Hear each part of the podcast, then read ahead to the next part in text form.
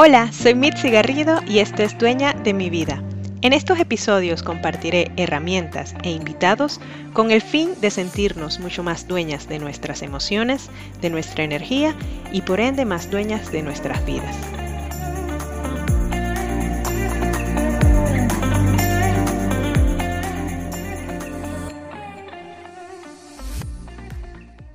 Hola y bienvenida a Dueña de mi vida. Qué gustazo tenerte aquí como oyente y que podamos juntas ir creciendo y aprendiendo en este camino de autoconocimiento. Y que bueno, yo por acá quisiera compartirles algo que aprendí eh, recientemente. Y es que a veces uno está en YouTube buscando alguna información o algo que quisiera eh, conocer en ese momento y sabes que te salen esos videos de repente que no tienen nada que ver del tema que estás buscando, pero se ven interesantes. Y eso fue justo lo que me pasó hace unos días. entré a YouTube y de la nada me apareció un video de Oprah. Era un video motivacional que, estaba dando eh, un discurso en una universidad. Eh, parecía que era la graduación de esta universidad. Igual se los voy a dejar el video en el link por si están interesados en, en verlo y, aprender junto a mí de, este, de esta reflexión. No soy fan de Oprah, de hecho muy pocas veces he visto a Oprah en acción o he visto alguno de sus videos. Sé que es muy buena, sé que es muy talentosa, sé también que viene de raíces muy humildes y que ha alcanzado la excelencia en su vida. Y algo que me llamó mucho la atención de este discurso que ella estaba dando es que ella hablaba de las tres cosas que realmente debe ser la brújula de cualquier persona. Y ella hablaba, número uno, de buscar siempre la gracia, de saber, hablaba mucho del en tono espiritual, ¿no? De ya sea que creas en Dios o en la divinidad, que, que creas que realmente hay un ser supremo que te guía, que te orienta, que te lleva en el camino que debes caminar, valga la redundancia. Y hablaba de eso, ¿no? Que cómo realmente ese debe ser tu guía para tener un camino mucho más eh, exitoso y mucho más meaningful. Era la palabra que yo utilizaba. Así que creo que es un punto súper, súper clave para realmente encontrar esa conexión con ese ser supremo y esa conexión con nosotros mismos, porque al final, también ella lo decía, es esa conexión con nosotros lo que va a hacer la diferencia. Como segundo punto, es cómo también lo que hagamos lo veamos al servicio de la gente, cómo lo que hacemos impacta a la gente. Es decir, que para encontrar ese camino eh, de satisfacción en lo que hacemos, debemos enfocarlo en ese servicio que le podemos proveer a la gente. Más allá del negocio o más allá de la profesión o más allá de lo que sea que estés haciendo o que quieras hacer en tu vida, es como eso lo, lo traspolas al servicio de la gente, que ese sea tu foco siempre. Y como tercer punto, que es al que nos trae este episodio, hablaba de la excelencia. Y es que en ese speech en ningún momento habló de la perfección ni de buscar ser perfeccionista. Hablaba de la excelencia. Y es allí donde me surgió esa, ese gusanito de la investigación, ¿no? Que, ¿Por qué ella hablaba de la excelencia y no de perfeccionismo? Y buscando información encontré que la perfección y la excelencia son dos polos opuestos y que toda persona siempre, siempre debe tener como brújula la excelencia. Y aquí les voy a compartir las diferencias entre la perfección y la excelencia. Y es que la perfección nace del querer satisfacer las expectativas de otros, de querer que otros vean qué tan buenos somos o qué tan bueno me quedó X o Y cosa o qué tan bueno hice algo. Si tú analizándote, analizando lo que estás haciendo, analizando dónde estás viendo que estás sobrepensando, identificas que estás cayendo en el perfeccionismo, ya estás partiendo mal. O sea, ya estás comenzando a hacer las cosas con el pie izquierdo. Porque tu brújula no debe ser el perfeccionismo.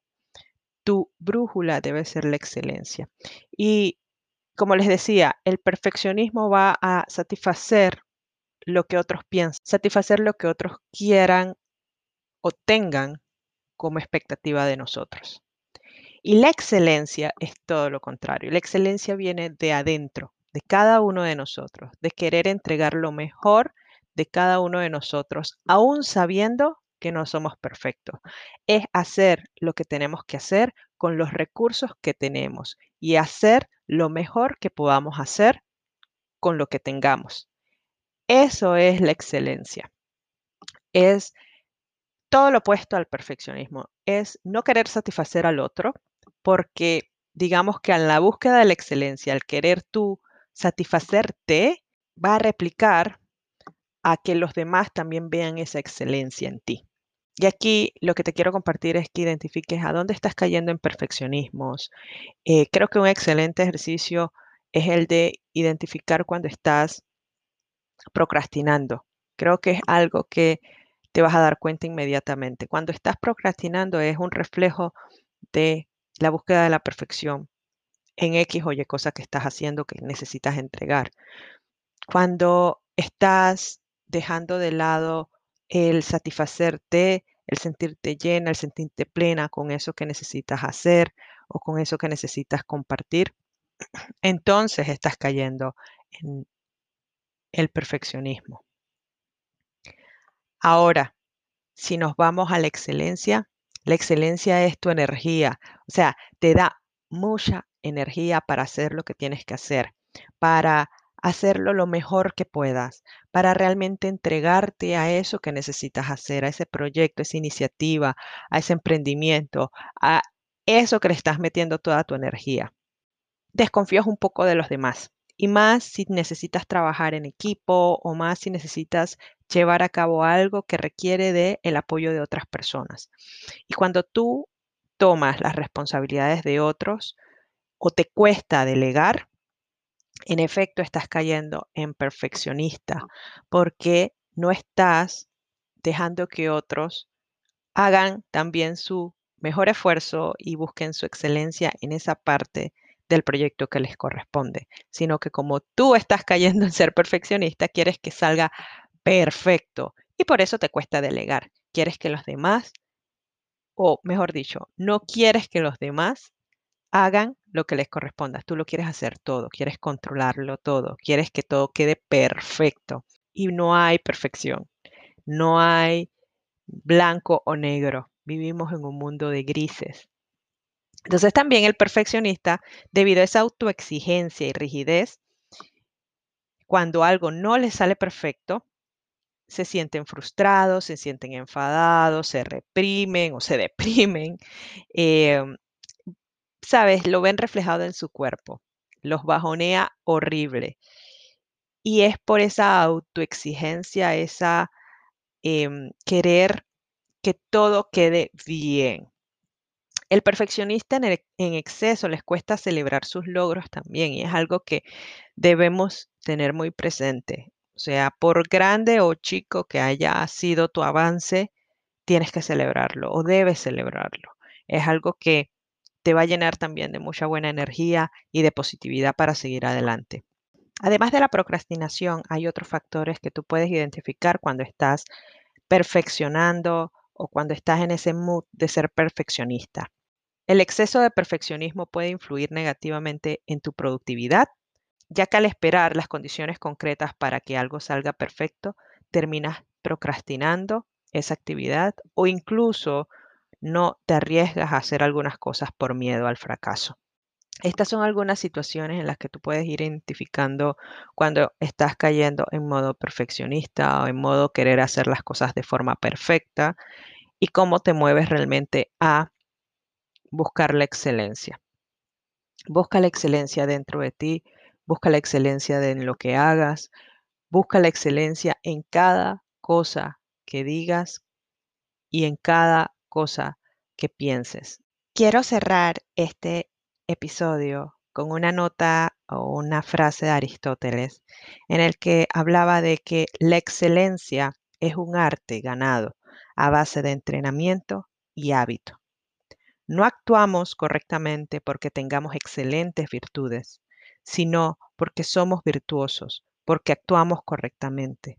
Somos lo que hacemos repetitivamente. La excelencia, entonces, no es un suceso, sino un hábito.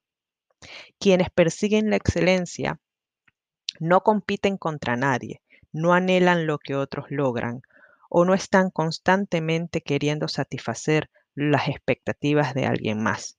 No se comparan.